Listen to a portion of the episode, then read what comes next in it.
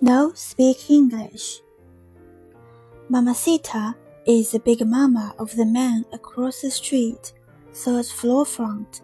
Rachel says her name ought to be Mamasota, but I think that's mean. The man saved his money to bring her here. He saved and saved because she was alone with a baby boy in that country. He worked two jobs. He came home late and he left early every day. Then one day Mamacita and the baby boy arrived in a yellow taxi. The taxi door opened like a waiter's arm. Out stepped a tiny pink shoe, a foot soft as a rabbit's ear. Then the thick ankle, a flutter of hips, fuchsia roses, and a green perfume. The man had to pull her. The taxi cab driver had to push, push, pull, push, pull, poof. All at once she bloomed, huge, enormous, beautiful to look at, from the salmon pink feather on the tip of her head down to the little rosebuds of her toes. I couldn't take my eyes off her tiny shoes. Up, up, up the stairs she went with the baby boy in a blue blanket, the man carrying her suitcases, her lavender hat boxes, a dozen boxes of satin high heels. Then we didn't see her. Somebody said because she's too fat, somebody because of the three flights of the stairs. But I believe she doesn't come out because she's afraid to speak English, and maybe this is so since she only knows eight words. She knows to say, He not here for when the landlord comes. No speak English if anybody else comes, and holy smokes!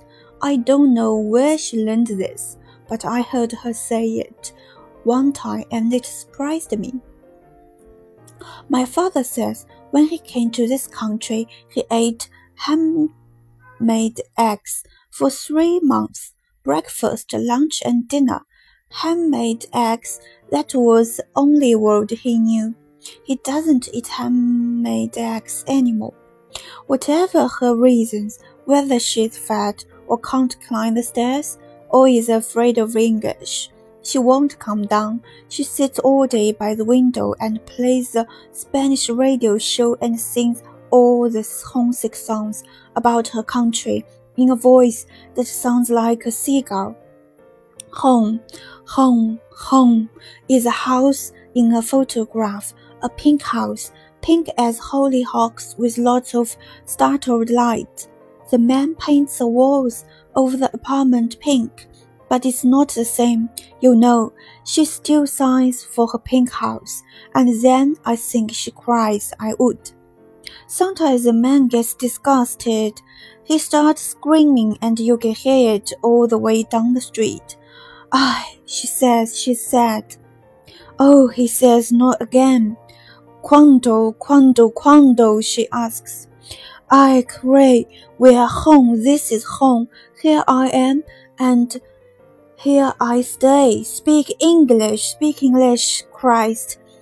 I, Mamacita, who does not belong, every once in a while lets out a cry, hysterical, high, as if he had torn the only skinny thread that kept her alive, the only road out to that country and then to break her heart forever, the baby boy, who has begun to talk, starts to sing the Pepsi commercial he heard on TV. No speak English, he says to the child who is singing in the language that sounds like Tim. No speak English, no speak English, and bubbles into tears. No, no, no, as if she can't believe her ears.